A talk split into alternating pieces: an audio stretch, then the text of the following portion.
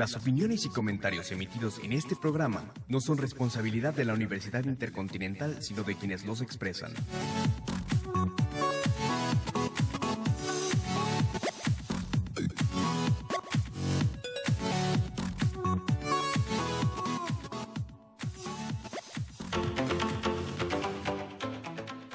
Bienvenidos a Eduicast, espacio radiofónico de reflexión y análisis sobre los diversos temas que tienen lugar en el ámbito de la educación y la escuela en México. Este programa es producido por la licenciatura en Pedagogía.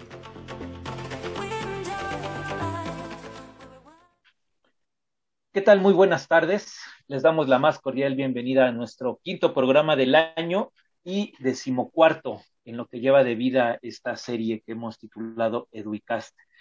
En la conducción de este programa eh, nos, eh, nos, encontramos un servidor, Omar de la Rosa López, y... Valentina Jiménez. Exacto. En este momento son las 3 para las 2 de la tarde del 13, mayo, eh, del 13 de mayo del, del 2021. Eh, pues como en cada programa, los agradecimientos primero pues a las autoridades que permiten la realización de este esfuerzo radiofónico en línea, eh, a la maestra Milena Pavas, que es la coordinadora de la licenciatura en Pedagogía, y al maestro Carlos Hernández, el jefe de la División de Ciencias Sociales, y un agradecimiento también, pues por supuesto, al invitado de hoy, que además de ser profesor WIC, es un gran colega, un buen amigo, el maestro Eric Torrescano, que pues a bien aceptó la invitación para platicar sobre un tema que creo yo es muy importante eh, eh, no pasa de moda, ¿no? es el de la responsabilidad social. ¿no?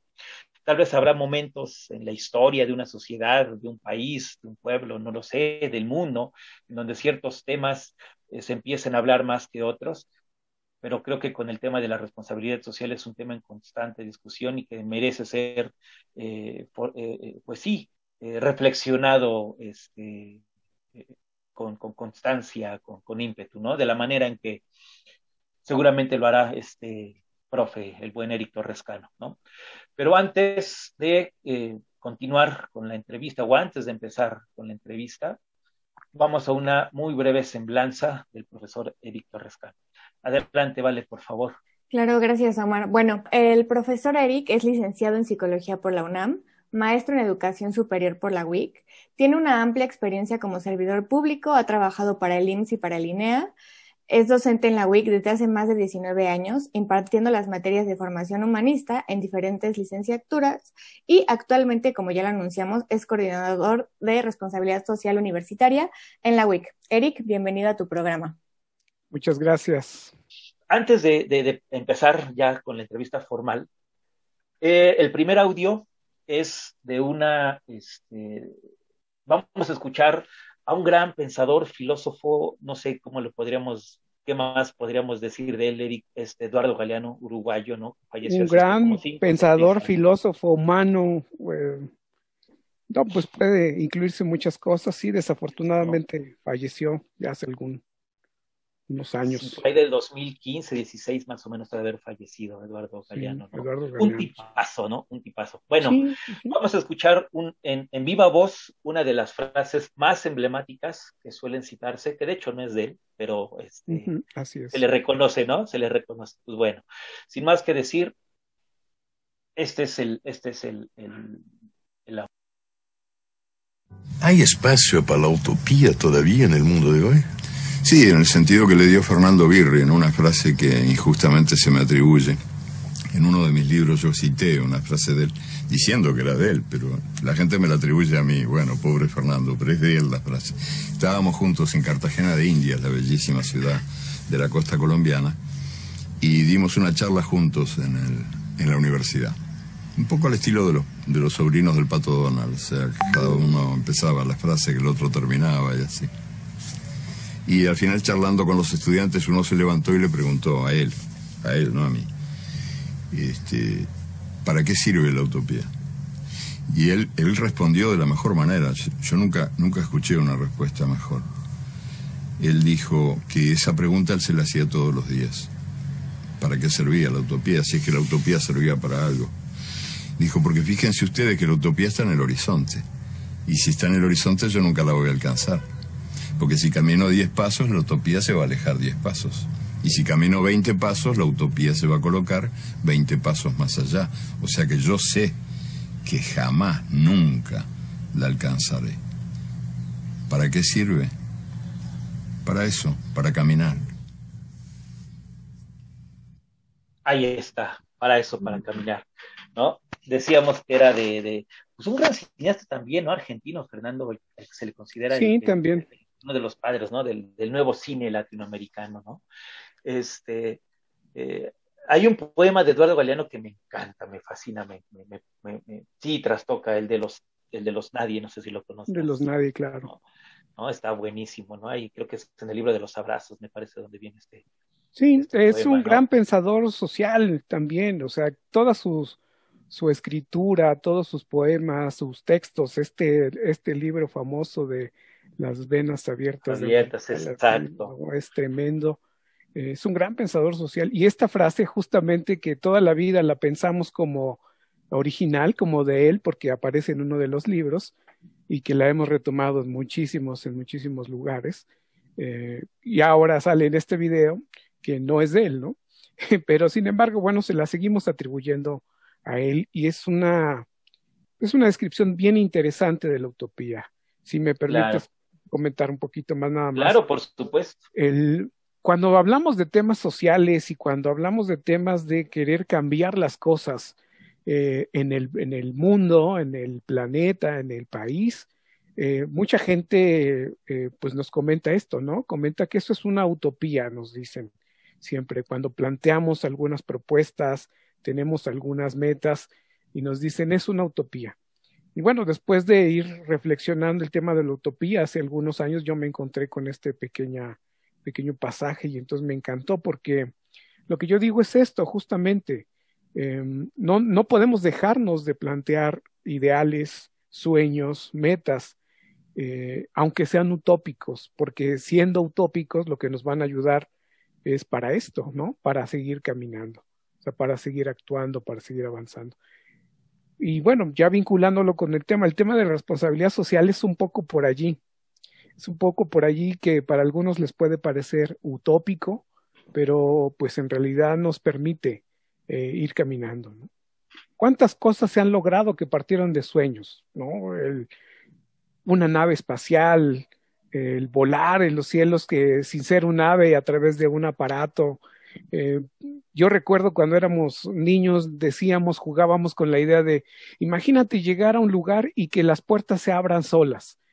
Ahora lo vivimos cotidianamente y eso seguro fue el sueño de alguien y fue el sueño de alguien y finalmente eh, se logró. Finalmente, como lo dice el pasaje, eh, esto es lo que nos tiene que motivar a caminar, a hacer las cosas. No nos podemos quedar estáticos, no podemos quedarnos pasmados, tendremos que caminar y hacer algo, aunque sea el no lugar, ¿sí? Eh, aunque pareciera el no lugar y pareciera el horizonte inalcanzable, bueno, finalmente lo que nos permite es caminar. Oye, Eric, qué, qué, interesante, me gustó mucho eso de, de, los sueños. Estoy a favor de esa, de esa idea que dijiste. Oye, tengo, yo, yo tengo unas cuantas preguntitas para ti. Eh, la primera es, ¿qué es la responsabilidad social y por qué crees que sea importante hablar de ella hoy en día?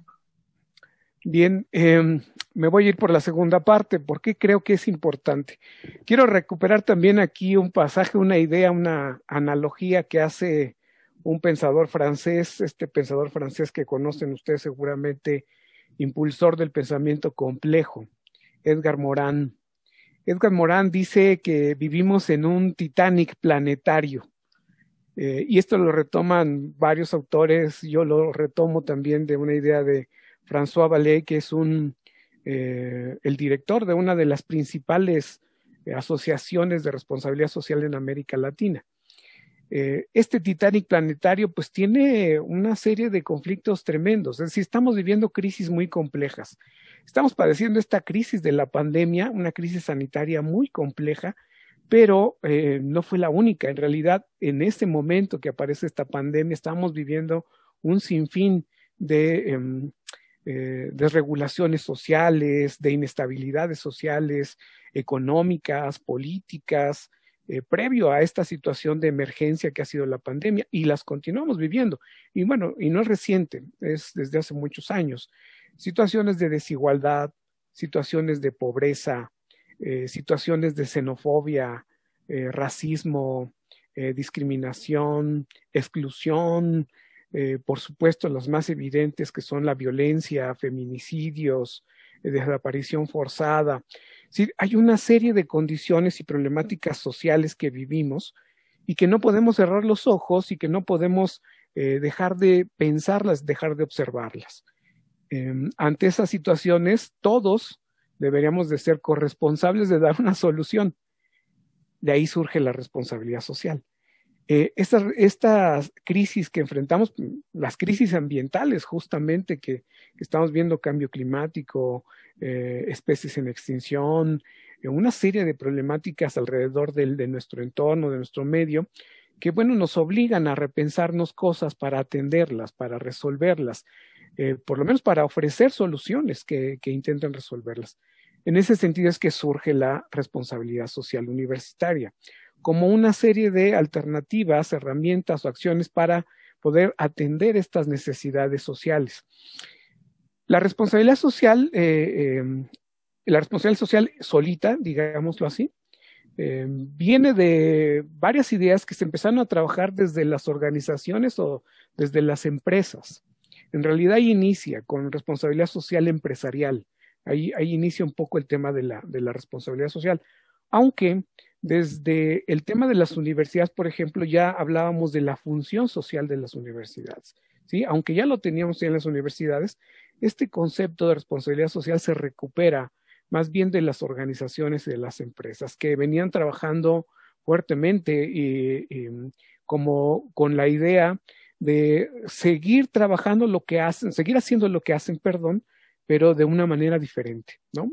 Y entonces, bueno, eh, empezaron desde el año 2000 a reunirse a través de diferentes instancias eh, internacionales de trabajo, la OIT, por ejemplo, eh, a reunirse, a organizarse para poder conformar algunos acuerdos, acuerdos sobre el tema de responsabilidad social, es decir, cómo deben de conducirse las empresas de tal manera que asuman el impacto de sus acciones.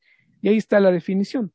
La responsabilidad social es esta corresponsabilidad que todos los actores sociales eh, tenemos que observar, que tenemos que manejar para eh, disminuir o limitar los impactos de nuestras propias acciones. Estas acciones son colectivas y que han deteriorado tanto la condición de la sociedad como de nuestro planeta con nuestro medio.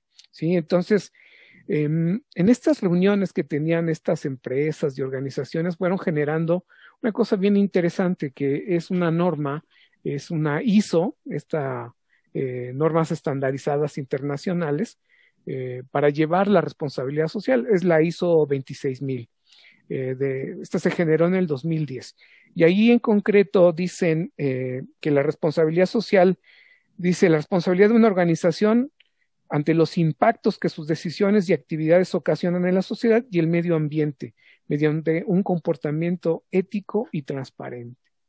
Ellos definieron una serie de principios que fueron orientando hacia esto. ¿Qué tenemos que hacer? ¿Qué es, qué es en concreto la responsabilidad? Manejar los impactos de nuestras propias acciones. Estos impactos negativos que hemos tenido con el medio, con la sociedad en general, así como los impactos positivos también, ¿no? este es, eh, el tema de la responsabilidad social, el manejo de estos impactos. Sí, justo, yo creo que la responsabilidad social es un tema bien importante y algo que deberíamos estar hablando mucho más, y, bueno, más aquí en México. Y bueno, mi segunda pregunta va relacionada como a este tema y eh, dice así, ¿cuál es la experiencia de México en el tema de responsabilidad social? Bueno, ahorita me pasó una cosa bien importante de decir de la definición a veces creo que también vale la pena reflexionar qué no es la responsabilidad social. Y creo que aquí en, el caso de nosotros en la WIC lo, lo, pensamos muy bien cuando empezamos a, a diseñar algunas áreas para esto. Eh, la responsabilidad social no es caridad, la responsabilidad social no es voluntarismo, eh, la responsabilidad social no es filantropía, eh, incluso algunos autores dicen que no es participación, La responsabilidad social no es compromiso. Imagínate nada más eh, la diferenciación que hace, porque la responsabilidad social es una obligación. Eh, los otros aspectos, la filantropía, el voluntariado, implican que tú desees, que tú quieras hacerlo, pero puedes optar por no hacerlo. En el caso de la responsabilidad social, no. La responsabilidad social es una obligación. Por eso sí es muy importante entenderlo. Y, y lo que ha pasado, ahorita lo platicamos en el caso de México, ¿por qué no ha terminado de eh, fortalecerse esta idea? Es porque es muy complicado ir pasando de asumir eh, la culpa que tengo de algunos de mis actos y asumir que es mi obligación dar una respuesta ante esto, ¿no? En, el caso de nosotros en la WIC manejamos dos ideas que, em, que, bueno, tratan de complementar esto. Yo ahorita explico por qué. Decimos que la responsabilidad social es un compromiso obligado. Decimos que es un compromiso obligado porque a través de lo que queremos hacer en temas de responsabilidad social, queremos que la gente lo reconozca como relevante, como importante, es decir, que lo acepte, que lo tome como opción, ¿no? Pero también es una obligación, o sea, necesitamos hacer y requerimos hacer cosas para eh, atender estos, estos impactos. Y en nuestro caso, esta eh, obligación y compromiso pues va muy en sintonía con lo que es nuestra filosofía, con nuestros principios rectores, con esta búsqueda del bien común. Nuestra intención de responsabilidad social aquí está muy centrada en el bien común, es decir, atender esas condiciones sociales que nos permiten el desarrollo humano. Em, son varias, ¿no? Estas condiciones sociales, ahorita las comentamos, pero eh, lo que queremos, lo que quiero señalar es si bien la responsabilidad social es una obligación, también necesita pasar por un proceso, digamos, de sensibilización, de conocimiento y tal vez, lo diría de esta manera, hasta de enamoramiento eh, por el concepto, hasta asumirlo como, como obligado, ¿no? Ok. ¿Podemos hablar, Eric, de gobiernos socialmente responsables? ¿Por qué te pregunto esto? lamentamos la tragedia de hace cuánto fue, una semana más o menos, lo, de la, lo del derrumbe. Así es, una tragedia total. Una tragedia, bueno. En uno de los twitters, eh, Justin Trudeau, el, el, el este, presidente de Canadá, de Canadá. avienta un Twitter y dice que, que este, palabras más, palabras menos, pero que lamenta la tragedia, que está con los mexicanos y que les desea pronta recuperación, condolencias lo que políticamente se espera ¿no? de, un, de un mandatario, ¿no? de, de, un, de, un, gobierno con el que se tienen buenas relaciones diplomáticas. Pero curiosamente, eh, las, las, las, mineras canadienses, ¿no? amparadas, por supuesto, por políticas mercantiles canadienses, bueno, en este famoso, lo que ahora es, no muy, lo que fue el TLC, ahora le llaman de otra manera, no recuerdo ahorita el nombre preciso, pues bueno, a lo que voy es esto, que esas empresas mineras canadienses con respaldo del gobierno canadiense, están despojando a los pueblos originarios de varias regiones de nuestro Así es, así es. ¿no? Y, es, y están atentando contra los derechos no solo individuales, sino colectivos de estas comunidades. Y puedo, y puedo poner ejemplos en, en, no, en, en Guerrero, eh, Wirikuta, ¿no? Esta región Huichola, eh, y, y, no solo los pueblos, eh, eh, y, y, no solo los, los pueblos originarios, sino que hay un cerro, no recuerdo el nombre, que está muy cerca a la zona arqueológica de Xochicalco. ¿no? Y las explosiones y los trabajos que están haciendo estas mineras ya pusieron en riesgo la estructura de uno de los templos más hermosos que han existido en Mesoamérica, que es el templo de Quetzalcoatl, que está ahí mismo en esta región de Xochicalco. Redondeo mi pregunta, pues, o sea, ¿qué, ¿qué decir de la responsabilidad social de los gobiernos cuando, cuando encontramos como que estas facetas, por un lado se lamentan las pérdidas humanas y están con los mexicanos en esta tragedia, pero por, por otro lado, ¿no? Sus políticas mercantiles claro. este, permiten el saqueo abierto, como hablábamos de Galeano, ¿no?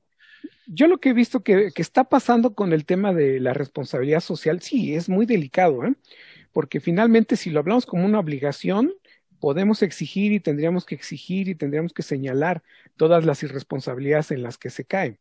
Eh, vienen muchos temas, viene el tema del agua, también ahí hay políticas que se votaron en gobiernos sí. anteriores a favor de la privatización del agua, eh, siendo el agua un derecho humano, aunque, bueno, se maneja el asunto de, es el manejo o la distribución del agua. Es una crisis que vamos a enfrentar en breve, en poquito, eh, en, nuestro país. Ya en algunas colonias se vive. Sí, yo, yo lo que he visto es que eh, se confunde el tema de la responsabilidad social. En el caso de algunas organizaciones y empresas, han venido creando estas famosas fundaciones eh, para ayudar a otros y que sí tienen, tienen algún impacto y que tienen algún beneficio para otros. Eh, no descalifico eso y qué bueno que lo, que lo hagan. Pero detrás hay otras intenciones, ¿no? El tener una fundación es especialmente para no pagar los impuestos que deberían de pagar la condonación de impuestos. La condonación de estos, de estos impuestos que son eh, en algunas empresas que son transnacionales o son internacionales que, que, están en México, pues son cantidades importantes y que a través de estas fundaciones, pues, eh, se eximen de este pago de los impuestos. Está bien siempre que se regrese esto. Pero, eh, y bueno, ellos lo viven hasta como una doble ganancia, porque además claro. de no pagar los impuestos, se hacen publicidad y que, que eh, repercute para ellos, pues, les regresa en más ventas, ¿no? Entonces es una doble ganancia y es una estrategia bien bonito que han, que han empleado muchísimas organizaciones, muchísimas empresas. A lo que voy es esto, se cae en una, en desvirtuar un poco el sentido de la responsabilidad social. Y, y claro, este, eh, es todos los actos que vemos ahora, eh, esta, esta tragedia del metro eh, no se le puede llamar más que de negligencia y corrupción. Es una irresponsabilidad total en, en muchas de, de, las acciones. Mira, una empresa socialmente responsable tendría que cuidar los productos, los servicios y sus acciones y los impactos que esto tiene, ¿no? Si yo soy una empresa eh, de la construcción, pues tengo que cuidar el producto que utilizo, que sea un producto de calidad. Asumirme responsable es también esa parte. ¿Sí? No solamente hacer acciones donde lleve yo despensas, eh, donde lleve yo eh, juguetes a los niños que lo, que lo necesitan, está bien que lo sigan haciendo y ojalá lo puedan seguir haciendo, pero tiene que ver con asumir sus, mm, lo voy a decir de esta manera, aunque no, esta es la, no es la pretensión de la responsabilidad, pero asumir la culpa de sus actos, ¿sí? Eh, y dar soluciones a esto. Claro. La, la, la responsabilidad social tendría que, eh, si, lo, si lo vemos desde una perspectiva ética, tendría que implicar una perspectiva ética, y entonces desde esa perspectiva ética, cuando yo construyo algo, lo debo hacer con los materiales que se necesitan bajo las condiciones que se necesitan, eh, bajo la supervisión y la calidad que se necesita. Esto sería un enfoque responsable. Eh, socialmente. Lo que ha pasado en México es que jugamos mucho por ahí con ese tema de em, el voluntariado, con el tema de la caridad incluso, que son temas que pegan mucho en la, en, la, en la población porque todos estamos necesitados de que sean atendidas nuestras demandas y pega mucho, lo, no lo vemos ahorita terriblemente en las campañas, eh, eh, porque la gente necesita este tipo de cosas también, pero finalmente no están asumiendo eh, la responsabilidad real, concreta del impacto que están teniendo. Quiero pensar, por ejemplo, aquí lo, las de los estados, una empresa que produce refresco y que está consumiendo el agua de la región, debería de asumir también la responsabilidad de proveer de algunos mecanismos para poder eh, mantener el agua de la región. Eh, y, y, no lo, y no lo están haciendo.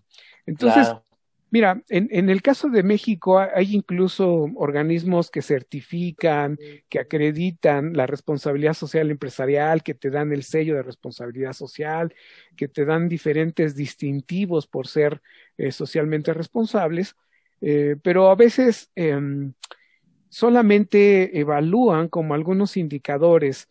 En algunos casos es a partir de lo que yo digo, o sea, yo digo que hago esto, y entonces me, me dan el sellito de, socialmente responsable. En otros casos, si hay una, algunas evaluadoras o, este, instancias que observan que sí son más estrictas y entonces tienes que mostrar evidencias de que esto sucede realmente y que esto está teniendo un impacto.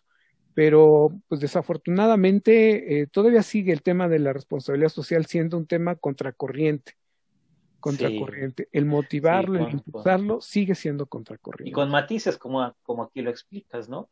Hago, pero también por otro lado, hay ganancias financieras, económicas, hay un doble juego, hay, hay una perversidad capitalista interesante en el trasfondo, ¿no? Mira, y que, y que recurren estos discursos éticos, ¿no? Para después sacar ganancias. Esta es la ética de la empresa que muchas veces vemos en nuestro país y en América Latina y en muchas otras organizaciones, ¿no? Pero ¿qué te parece, mi estimado Eric? Perdón que te, que te robe así. No, adelante, adelante. Vamos a nuestra primera cancioncita. ¿Te parece? Ok. La primera cancioncita que eligiste fue la de este eh, Solo le pido a Dios, ¿no? De León Gieco.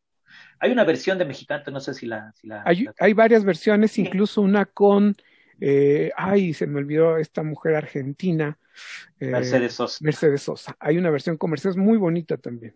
Sí, ¿no? Y además el bozarrón de esa señora que ya también en paz descanse, ¿no? Bueno, pues platícanos en lo que voy aquí acomodando mi consola para... Bueno, solo le pido, es una canción padrísima, eh, como para señalar este contexto que, que comentaba anteriormente, ¿no? Eh, este contexto que vivimos de desigualdad, de situación de violencia, etcétera, eh, que es muy evidente y a veces no es tan necesario explicitarlo tanto. Y bueno, que no se nos olvide cuál es nuestra, nuestro papel también en, este, en, en atender esta situación. ¿no? Por ahí va la canción.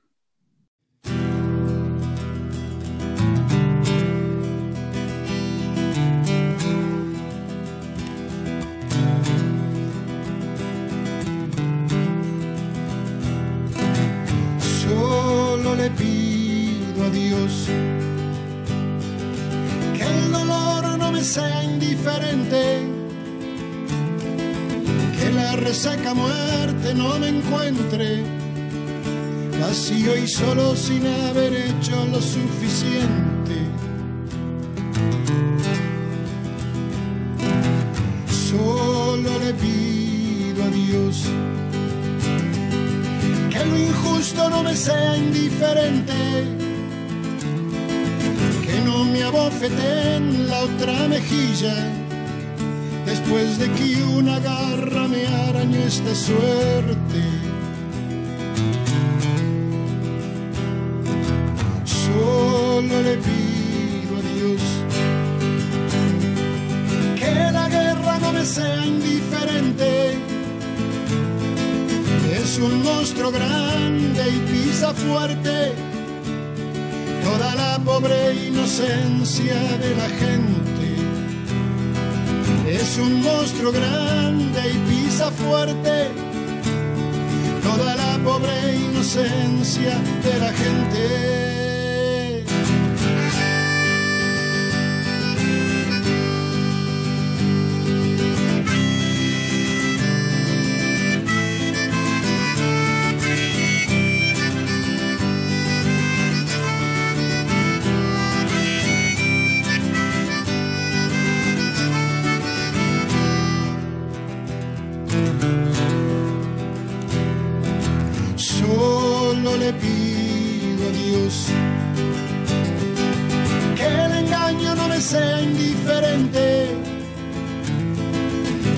Traidor puede más que unos cuantos, esos cuantos no lo olviden fácilmente. Solo le pido a Dios que el futuro no sea indiferente. Desahuciado está el que tiene que marchar a vivir una cultura diferente. Solo le pido a Dios que la guerra no me sea indiferente. Es un monstruo grande y pisa fuerte toda la pobre inocencia de la gente es un monstruo grande y pisa fuerte toda la pobre inocencia de la gente.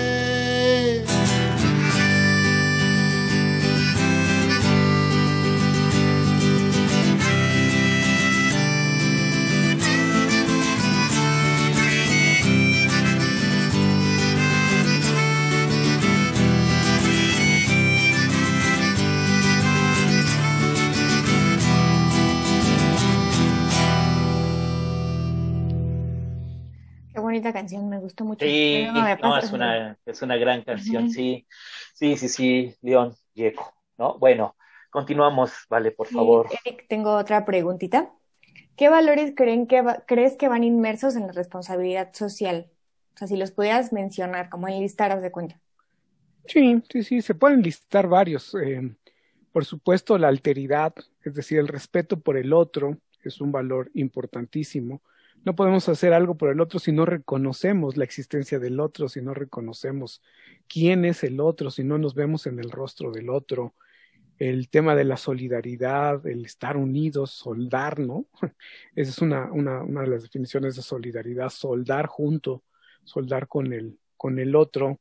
El, el tema de la subsidiariedad, si reconocer que el otro necesita y yo apoyar al otro para poderlo impulsar y después también dejarlo que funcione con sus propias con sus propios recursos. Eh, el tema de la paz el tema de la seguridad también es, es, es, un valor. El tema de la salud el tema de la justicia eh, como valores por supuesto todos los derechos humanos que, que, que se, se, pueden presentar. La participación misma es un, es un valor importante. Y el diálogo eh, pero hay, hay, hay, un tema en ese, en ese, digamos, asunto de los valores que, que a mí me gusta mucho y que es hacia donde está encaminada la perspectiva de la WIC en responsabilidad social, que es esta idea del bien común. ¿sí? Esta idea de esa serie de condiciones sociales que nos permiten desarrollarnos a todos y que todos somos responsables de ellas. Y ahí también están inmersos muchos valores, la justicia, la paz, la legalidad, eh, implementar una cultura de, legalidad, perdón, de rendimiento de cuentas, también eh, de eh, favorecer la, la, vida o defender la vida. ¿sí? El, el, el, eje desde nuestra perspectiva en la WIC de la responsabilidad social y quien marca todos estos valores es el bien, el bien común. Sí, sí, yo, yo lo vi ah, en mis cuatro años de, de carrera que estuve ahí. Oye, ¿y cómo crees que se pueda fomentar la responsabilidad social? O sea, no solo a nivel universitario, sino como en general a las personas. Hay, hay muchas estrategias y hay mucha, mucho trabajo también en, ese, eh, en esa área y que se están fomentando. Mira, yo, yo diría que hay que pensarlo en diferentes niveles. Eh, primero, si esta es una corresponsabilidad, si la responsabilidad es una corresponsabilidad, primero tenemos que pensar en con quién nos vamos a aliar para hacerlo. ¿sí? Es decir, establecer alianzas estratégicas para atender estos temas. Uno no puede hacerlo eh, solito, ¿sí? uno no puede hacerlo de manera individual. Eh, en el nivel macro, eh, y me refiero a un nivel global, eh, se deben de promover pues una serie de acuerdos como se han venido haciendo algunos que puedan orientar y que puedan obligar a los estados y a los gobiernos a asumir estas responsabilidades. Eh, en ese sentido, por ejemplo, el, en, nivel macro, el, en el 2015, cuando se evalúan los objetivos del milenio y que de plano pues dijeron estamos mal en la mayoría de los objetivos del milenio, pues, se crean estos objetivos del desarrollo sostenible que son 16, 17 perdón, objetivos que marcan la agenda de muchos gobiernos, ¿sí? Eh, un gobierno, como decía Omar y preguntaba Omar, ¿hay gobiernos socialmente responsables? Pues son los gobiernos que se sumen a este marco de los objetivos del desarrollo sostenible o lo que le han llamado la Agenda 2030. Esa Agenda 2030 porque en el 30 se evaluará qué tantos impactos, qué tantos indicadores se lograron de estos objetivos este marco, eh, gobiernos que asuman este marco y que atiendan estos objetivos, eh, pues bueno, se, podrán ir, caminando en esa, esa línea de la responsabilidad. Esto es a nivel macro, pero a nivel micro, desde las empresas, las organizaciones, también tienen que asumir una serie de mecanismos que favorezcan tanto el desarrollo de las personas que laboran en esos espacios como de los eh, impactos reales que están teniendo. Eh, hay muchos casos. Eh, miren, por ejemplo, eh, hace algunos años trabajando en una organización que también atendía el tema del trabajo infantil, se encontraron con las cafetaleras. Las cafetaleras desafortunadamente emplean mucha mano de obra infantil. Es una cuestión que está, que está prohibida. sin embargo, las familias que, llevan a los niños a, a, a las cafetaleras a esta recolección del, del café, eh, pues, lo, pues, de alguna manera también son ingresos para ellos, es decir, que empleen a sus hijos para eso también son ingresos y no lo dejaban de hacer, o sea, no, o no se podía dejar de hacer. Entonces, una estrategia a la que se recurrió fue, ok, ellos no pueden trabajar las ocho horas de jornada, que en realidad son como doce o más, ¿no? Pero no pueden trabajar las horas completas, tienen que trabajar la mitad del tiempo. Pero además, como empresa cafetalera, les tienes que ofrecer eh, otras alternativas de desarrollo a estos niños. Entonces se crearon espacios educativos, formativos, culturales eh, para ellos. En aquel momento, desconozco cuál es la situación ahora, pero no creo que haya cambiado tanto, honestamente. Pero bueno, algunas crearon esto. De alguna manera, esas empresas eh, eh, a nivel interno asumen la responsabilidad de sus impactos. A nivel personal, creo que hay muchas cosas que tenemos que hacer porque también lo tenemos que hacer incorporar a nuestros hábitos cotidianos, a nuestro estilo de vida, formas diferentes en el uso del agua, en el uso de la energía, en la relación con los otros, incluso en nuestra eh, vinculación con los otros, una vinculación, en nuestra convivencia con los otros, eh, también es importante. Entonces, se puede operar en diferentes niveles, a nivel macro, a nivel micro, y a nivel personal también. Y creo que en todos los ámbitos tiene que estar presente, ¿no? Sí. Eh, eh, eh, esto, esto, esto que, mencionas ahorita, esta última parte, me, me, hace pensar, bueno, esta pregunta. ¿Dónde debe suceder primero esta, valga la palabra, transformación? ¿no?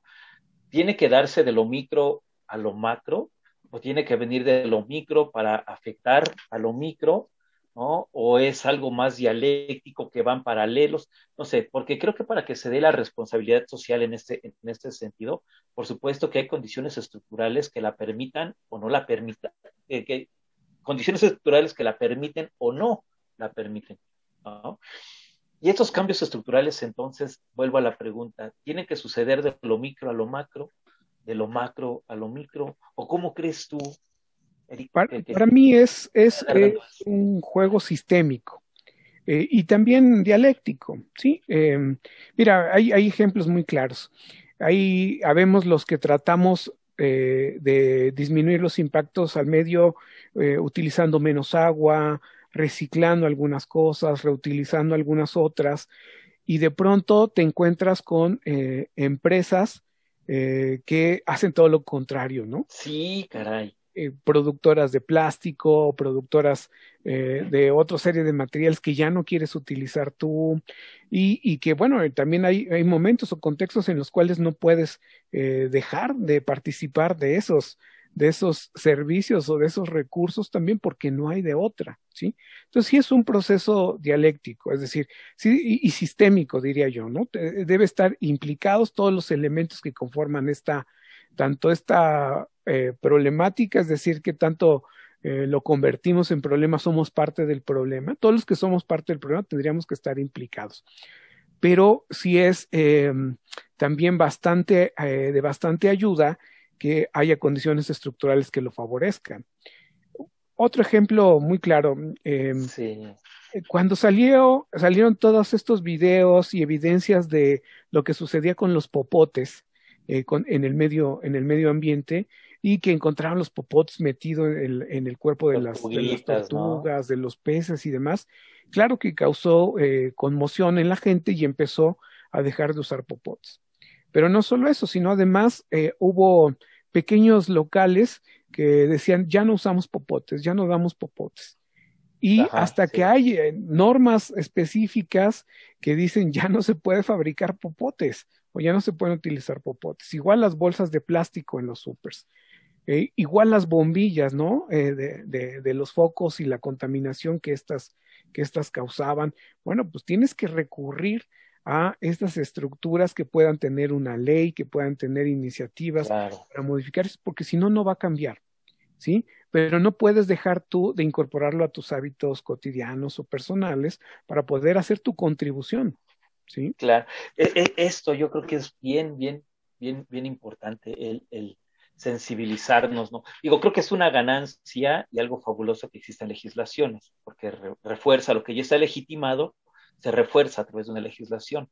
Pero qué mejor creo yo sería que sin necesidad de legislaciones, ¿no? estuviera legitimado en las mayorías, pues para que actuaran, hicieran, practicaran, ejercieran, no sé, se vieran obligados a la responsabilidad social eh, en esta lógica en la que, ¿no? Sería, mira, eh, eh, cuando Lázaro Cárdenas por allá de los 34 eh, y convirtió a nuestro país en socialista, ¿no? Él, dijo muy convencido, ¿no? Bueno, este, ahora sí México va a cambiar porque vamos a, a transformar el pensamiento de los mexicanos.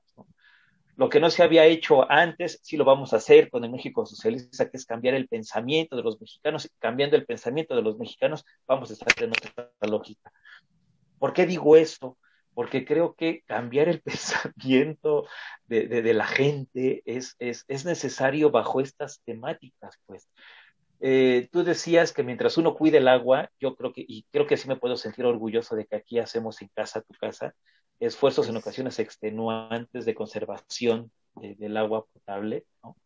Voy a Catepec, en un municipio en donde están careciendo de la distribución de manera ya muy grave, y los vecinos de la mamá de mi esposa, así, cruzando la calle, pleno sábado de gloria, con la manguera, toda una familia completa, como cuatro o cinco niños, un tanto parecido de jovencitos, adultos, con la manguera en el patio correteándose hasta las banquetas, la carcajada del holgorio. Y yo pienso, pues acaso no padecen el abasto de agua potable? Pues claro que lo padecen. Pero entonces, ¿qué los lleva, qué los mueve a arrojarse a una, a un, ¿cómo llamarlo? Una práctica, un, un, un, ritual cultural, no sé. No, no, no sé si si, si, voy claro. Sí, hay, hay rituales eh, culturales. ¿Cómo vamos cambiando el chip? Pues, ¿Cómo vamos haciendo eso? Sí, ese, ese, es parte de incorporarlo a tu vida cotidiana, incorporar estos elementos a tu vida cotidiana. Incluso, pues, reconocer que si el ritual incluía eh, el, esto de mojarlos, pues lo puedes sustituir con otra cosa o podrías hacer otra cosa. Eh, ya hay lugares, por ejemplo, que están evitando en los festejos el uso de los cohetes por la contaminación eh, de la atmósfera, por la contaminación auditiva y por los riesgos que esto implica. Y hay quienes los han sustituido, ¿no? O países, ¿no? Corea, este, China, que ahora ya no utiliza juegos artificiales, sino mete eh, drones. Bueno, no hemos llegado a eso. Creo que ah, andamos en eso también. Festejos, ¿no? en, los festejos con drones. Bueno, pues es parte también de ir reconociendo esto, e, este daño que hemos hecho y hay que, hay que ir cuidando. Ahora, si es, una, es un cambio de pensamiento, si es un cambio de paradigma. Nosotros vivimos en, el paradigma, como bien lo diría Bauman, este paradigma este, de, lo desechable, de usar y, dejar.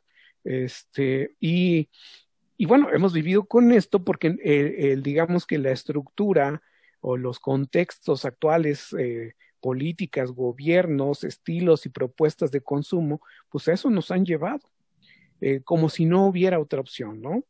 Em, se claro. como las opciones y no, lo que nosotros tendremos que empezar a hacer en este cambio de pensamiento y por ahí un poquito va la siguiente canción, no sé en qué momento la vayas a meter, pero es... Sí, no, pues ya, ya, ya, ya que la estás mencionando es muy... que es, liberarnos de esta esclavitud liberarnos de esta esclavitud mental, dice la, la, canción por ahí.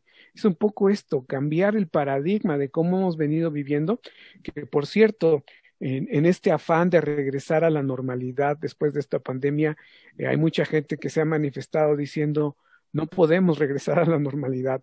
La normalidad fue la que nos llevó a esto. Claro. La normalidad nos puso en esto. Entonces tendríamos que regresar la nueva con otro chip. Sí como dices tú, con otro chip, con otra forma de pensamiento. Sería lo, lo, lo, interesante. Y es en este caso, o sea, el tema de la responsabilidad social y de impulsar eh, la responsabilidad social pasa por esto, por sensibilizar, por reflexionar, por incorporarlo y por actuar, ¿no? Eh, tiene que ver con, con, estos, con estos elementos básicos. ¿no? La nueva normalidad creo sería cuando las estructuras globales que, que, han hecho que millones de personas vivan en la exclusión, en la injusticia, en la miseria, cambien, ahí sí creo que estaríamos hablando de una nueva normalidad y valga la que en sí mismo nueva normalidad hay una hay una hay un absurdo entre los términos en sí mismo, ¿no? Pero eso es otra eso es otra cosa, ¿no? Entonces, la segunda canción tremenda ya la anunciabas, termina la de, de, este, de soltar, mi estimado? Nada, pues esta canción a mí me, me gusta mucho, es una canción de Bob Marley que eh, habla de canción de la este, Redemption Song, ¿no? y que tiene que ver con la salvación, ¿no? Tiene que ver con la salvación, pero también tiene que ver con la liberación, con la liberación de la esclavitud. Y la canción la elegí por esta situación de liberarnos. Eh, eh, el que se puede liberar tiene que liberarse de la mente también, ¿sí? Tiene que liberarse de esa opresión de las ideas y que las cuales no parecen ser las únicas alternativas. Eh, un poco por ahí, por ahí elegí también esta canción, pero también con eh, liberarnos de la culpa haciendo algo. La canción habla de cómo llegamos a ser esclavos. Me recuerdan Bob Marley de esta tierra eh, en Jamaica, eh, donde llegaron una cantidad enorme de, esclavos que fueron secuestrados y, llevados en barcos hasta el poder liberar. Redimir quiere decir también liberar, ¿no? al otro de la esclavitud. un poco por ahí es esto que estamos hablando del pensamiento cayó, cayó perfectamente a la canción. Wall pirates, yes, they sold into the merchant ships. Minutes after they to I from the bottomless pit, but my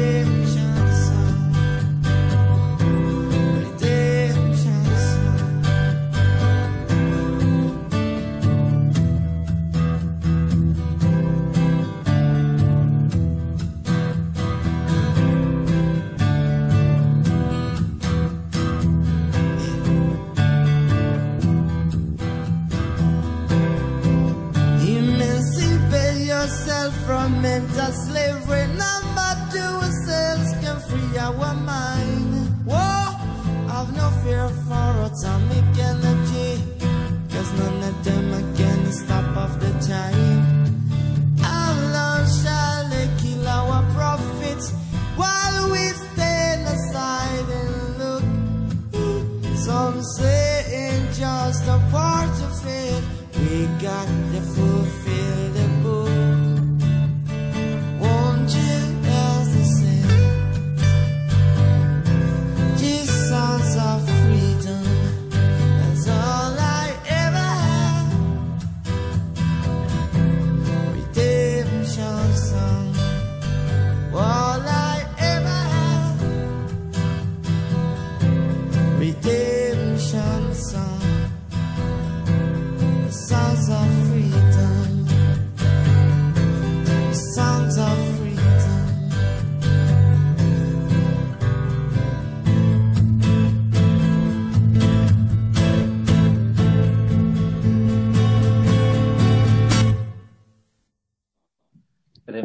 Canción, ¿no? Este, y sí, y yo creo que ahorita en, el, en el- lo que hablábamos anteriormente, hasta liberarnos de las propias prácticas eh, culturales, pues, ¿no?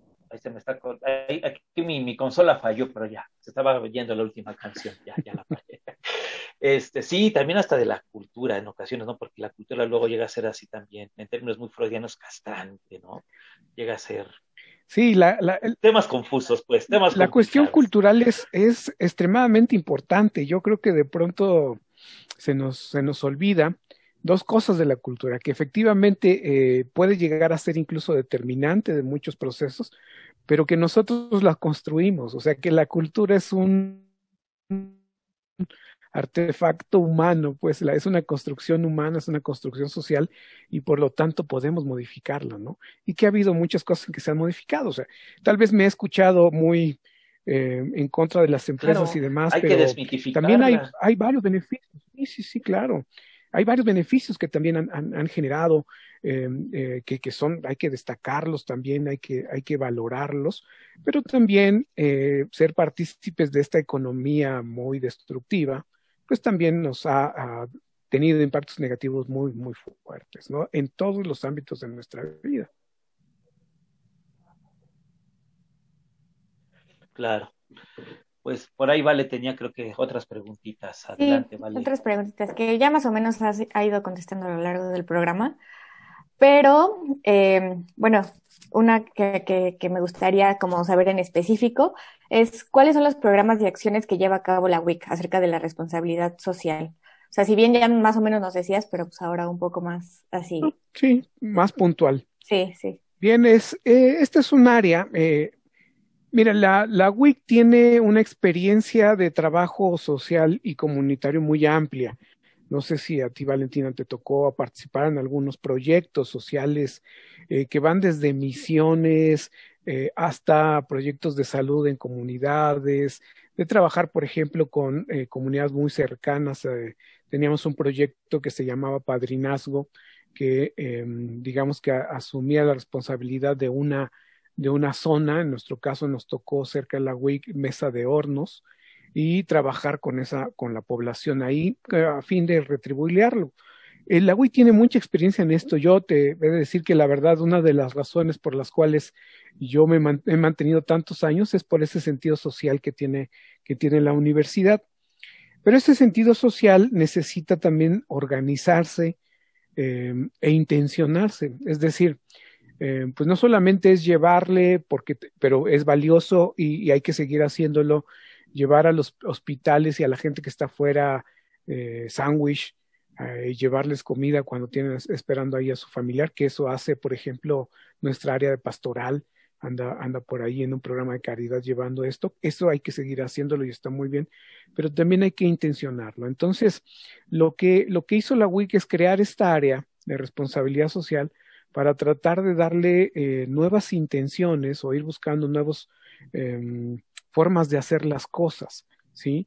Eh, en el entendido de que estamos obligados a hacerlo. Entonces, en el caso de la WIC, lo que queremos hacer es eh, tocar casi todos los ámbitos de, que, corresponden a, la formación académica, ¿sí? desde la formación misma, la investigación, la extensión, es decir, todos estos proyectos hacia afuera, como el, tema de eh, la gestión organizativa también. En todos estos ámbitos se quiere, se quiere influir. En ese sentido es que pues eh, creamos esta eh, coordinación que no necesariamente es quien tiene que, hacerlo, ¿sí? No necesariamente es la, responsable de hacer las cosas, ¿no? La universidad es la responsable de hacer las cosas y desde la coordinación lo que nosotros queremos es articular que estas cosas sucedan impulsar que estas cosas sucedan y este, esta responsabilidad eh, social suceda em, y de, manera, de una manera medianamente organizada. Eso es lo que se exige, pues, en, responsabilidad social universitaria.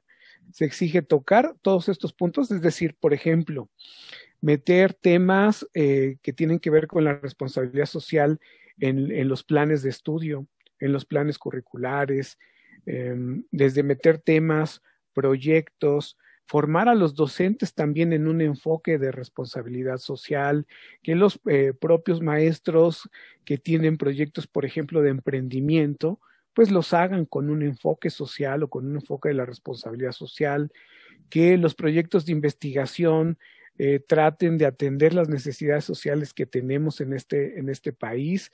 Si, si, estamos trabajando en, ámbitos educativos o tenemos proyectos en educación, eh, esos proyectos de investigación que tanto impactan en las necesidades de nuestra población, que por cierto ahí van a venir muchas necesidades en esta pandemia. Eh, desafortunadamente hemos tenido la deserción terrible de, en varios niveles educativos. Eh, de, los niños y adolescentes. Eh, por ahí alguien, algún maestro comentaba, eh, la mayor deserción ha sucedido a nivel de jardín de niños, ¿sí? a nivel del kinder. Entonces, va a ser importantísimo que desde proyectos de investigación y proyectos educativos se subsanen esas necesidades. Entonces, bueno, desde proyectos de investigación, proyectos hacia afuera y también la gestión, la gestión organizativa. Decir, eh, la forma en que se trabaja con los docentes, con el personal en, en, en la universidad, eh, la forma en que este, em, se maneja el campus. Tenemos la fortuna de tener un campus verde y eso pues ya es parte también de una responsabilidad, pero hay que mantenerlo y hay que cuidarlo. Entonces también esa parte de la gestión es importante impulsarla en, en, en temas de responsabilidad social y por ahí un poco va eh, en tenemos, estamos trabajando con una estrategia de la creación de cinco comités, les llamamos comités institucionales. Estos comités atienden diferentes temas y lo que van a hacer es tratar de influir en todos estos aspectos desde esos temas. Eh, yo he insistido en que la búsqueda sea que tengamos una universidad con las tres S.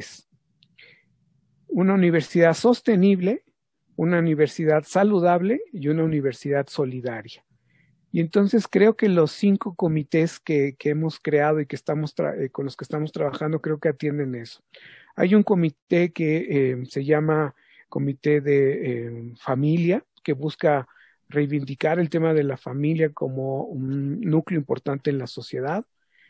un comité que se llama Empresa y Trabajo, perdón, se llama Vida y Familia, empresa y trabajo, que estamos ahí eh, trabajando directamente con el tema de emprendimiento. Ya después les socializaremos los, los avances que hay, incluso estableciendo redes a nivel Latinoamérica para poder trabajar proyectos de emprendimiento. Eh, está el, el Comité de Salud Universitaria, en el cual hemos hecho cosas durante la pandemia y también están proyectadas varias cosas para trabajar durante esta eh, durante la pandemia, la pospandemia incluso, si en algún momento llegamos a vivir la pospandemia, hay que esperar, hay que, hay que esperar. Está el Comité eh, de Ecología Humana, que es un comité bien bonito para trabajar temas de, medio ambiente y de responsabilidad ambiental, y el Comité de Educación y Cultura para la Paz, que es uno también de los que a mí me, me gustan mucho por el tema, y que, bueno, tenemos que reivindicar acciones de paz, es decir, aprender a solucionar los conflictos de una manera no violenta. Entonces, esas son las líneas que estamos trabajando y queremos tocar ahora sí todo el, el ser y qué hacer de la universidad. ¿Sí? En colaboración con todos, porque en realidad en la coordinación hasta el momento estoy yo solo y necesito eh, vincularme con todos los demás, hacer estas alianzas para poder, para poder trabajar. Y de verdad, también aprovecho para agradecer a todas las personas que participan en estos comités, los que son responsables de comité y los integrantes, el esfuerzo enorme que han hecho para poder impulsando, para ir impulsando estas cosas, incluso durante la pandemia que ha sido bien complejo, ¿no? Sí, pues lamentamos que el tiempo se acabe, caray. Lo sé, caray. Ay, sí, ¿cómo me hiciste extrañar mi universidad tan verde? Me encantaba, me encantaba por eso. De hecho, fue uno de los motivos por los que me inscribí. Me extraña. Y es algo que extraño yo también mucho. el, verde es vida, acuérdense, el verde es vida. Sí. Pero bueno, agradecemos mucho la gentileza de su compañía y también a quienes nos siguieron hoy en vivo en la grabación de este programa. Les, les agradecemos mucho. Y pues recuerden escuchar este podcast y otros que tenemos en la plataforma de Spotify. Nos pueden encontrar como arroba eduicast. Y bueno, también estén atentos a las siguientes emisiones. Omar de la Rosa y una servidora Valentina Jiménez, les agradecemos muchísimo su compañía el día de hoy. Sí, muchísimas, muchísimas gracias. Y pues mi estimado prof Eric, voz para los cuates. tu última canción, que mira, yo de los Beatles, ¿no? Hasta hace no mucho empecé a escucharlos con un poco más de, detenimiento. Me escucho porque creo que la desventaja en ocasiones de la tecnología nos acerca, pero cuando se traba. Ya, ya te, sí te escucho, si te alcanzo a escuchar, pues se ve un poco cortado, pero sí se, se escucha. Ah, te, decía que yo no era muy groupie de, de, de, este, de los Beatles. Hay un tipo acá en México que es un estudioso de la música, eh, Oscar Sarkis. Oscar, Oscar Sarkis. Lo has escuchado. Sí, sí, sí. ¿Cómo no? bueno, yo, no, soy ah, tan, tan Beatles, ¿eh? yo no soy tan fan de los Beatles. Ah, no, bueno, pero es una, la, que escogiste es una muy buena canción. Sí, pero me gusta, eh, de hecho, me gusta mucho más John Lennon en su faceta ya este eh, personal, individual, ¿no? Eh, por eso elegí esta canción, que, que, en realidad también nos pone en una situación también muy, otra vez muy idealista, a lo mejor utópica. Y cerramos con, con esta canción, que digo, es, es ampliamente conocida, la letra y todo. Y que, bueno, yo más quisiera destacar una, una frase que hay que siempre me ha gustado de esta canción, que es algo así como, eh, sé que soy un soñador, pero no soy el único. Eso me gusta y bueno, pues está la canción. Y si lo, y si lo, y si lo relacionamos con la tremenda entrada que hiciste con Eduardo Galeano, seguramente John Lennon caminó, y si no estuviera, y si no estuviera vivo, digo, si no estuviera muerto, seguiría camina y camina y camina. ¿no? Haciendo alusión a estas palabras de Eduardo Galeano, ¿no? Seguiría camine y camine. Bueno, pues nos despedimos. Mil gracias. Un abrazo y con esta canción terminamos la sesión de.